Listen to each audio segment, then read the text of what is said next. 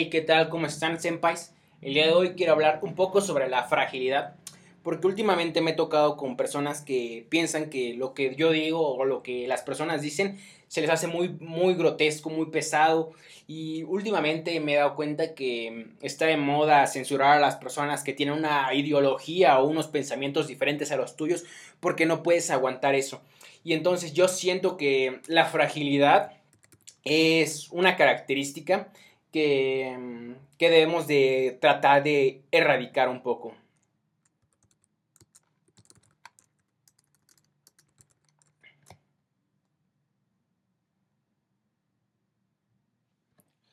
Me gustaría definir primero, antes que nada, qué es la fragilidad. La fragilidad es la capacidad de un material debido a su escasa o no la capacidad de deformación. O sea, que se puede romper. O sea, primero que nada me gustaría definir qué es la fragilidad. La fragilidad es la capacidad de un material de fracturarse.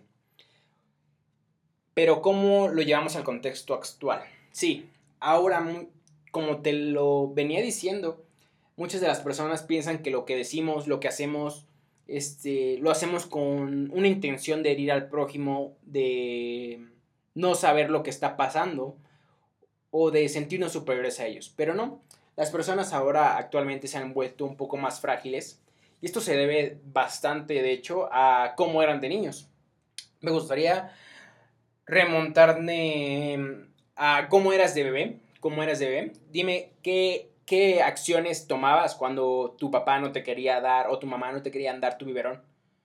¿Qué, hacías cuando tenías hambre? Llorabas, gritabas, pataleabas, querías llamar la atención. ¿Por qué lo hacías? Porque porque querías que esas personas te prestaran atención a lo que estabas pasando, a lo que estabas sufriendo. Pero no, ahora recuerda que no tienes un año, dos años, tres años, ya, ya eres una persona, eres un ser racional el cual es consciente de sus mismas acciones y de que por qué hace lo que hace. O sea, tienes que tener esa capacidad de síntesis de saber de que ya no eres son, ese niño pequeño, de que ya tienes que hacerte responsable de tus mismas acciones, que toda acción que tú hagas va a llevar una consecuencia, ya lo decía bien Newton, a cada acción corresponde una reacción. No puedes pensar que si tú le tiras, este, si, si tú tiras algo a algún lado no te va a afectar. Porque muchas veces las personas tiran mierda, pero no se dan cuenta que algún día ellos mismos la pueden pisar.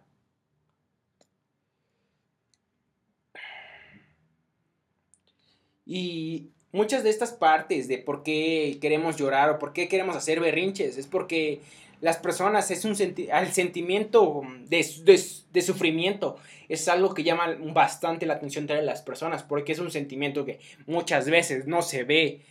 Es, si ves a alguien tirado, que ves que está sufriendo, te llama la atención. ¿Por qué? Porque sabes que es un sentimiento el cual no está presente muchas veces dentro de tu vida. Entonces la mejor forma de poder llamar la atención de un ser humano es sufriendo. Por eso tú decías, ok, mira papá, estoy sufriendo, mira mamá, estoy sufriendo, tengo mucha hambre, no me has dado de comer. Y tus papás iban, corrían. ¿Por qué? Porque sabían que tú estabas sufriendo, sabían que tú les estabas haciendo mal.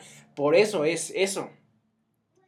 Porque querías llamar la atención de las personas, porque querías llamar la atención de alguien. Pero, ¿sabes? En gran medida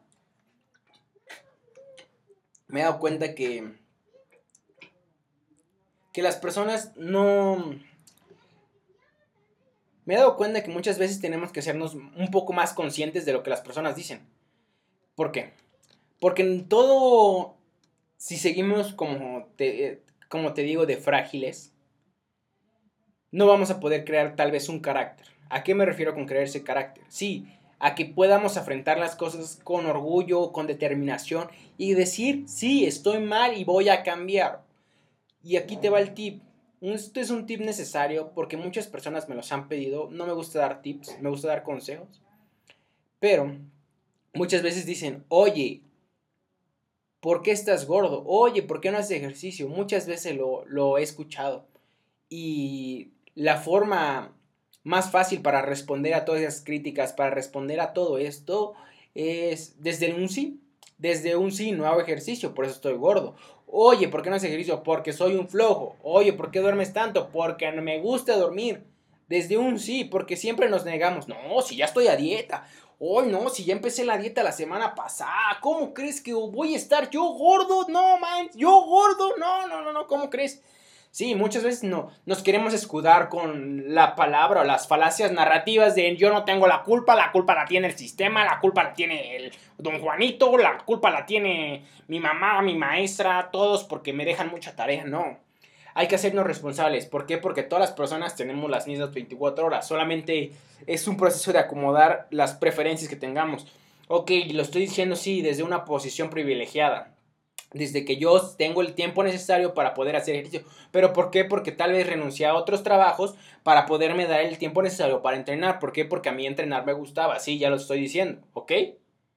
Sí, porque muchas veces dicen, ah, es que tú tienes... No, sí, yo renuncio a esto porque la única forma de poder obtener algo que tú quieres es poniendo en prioridad lo que a ti te gusta, lo que tú quieres hacer.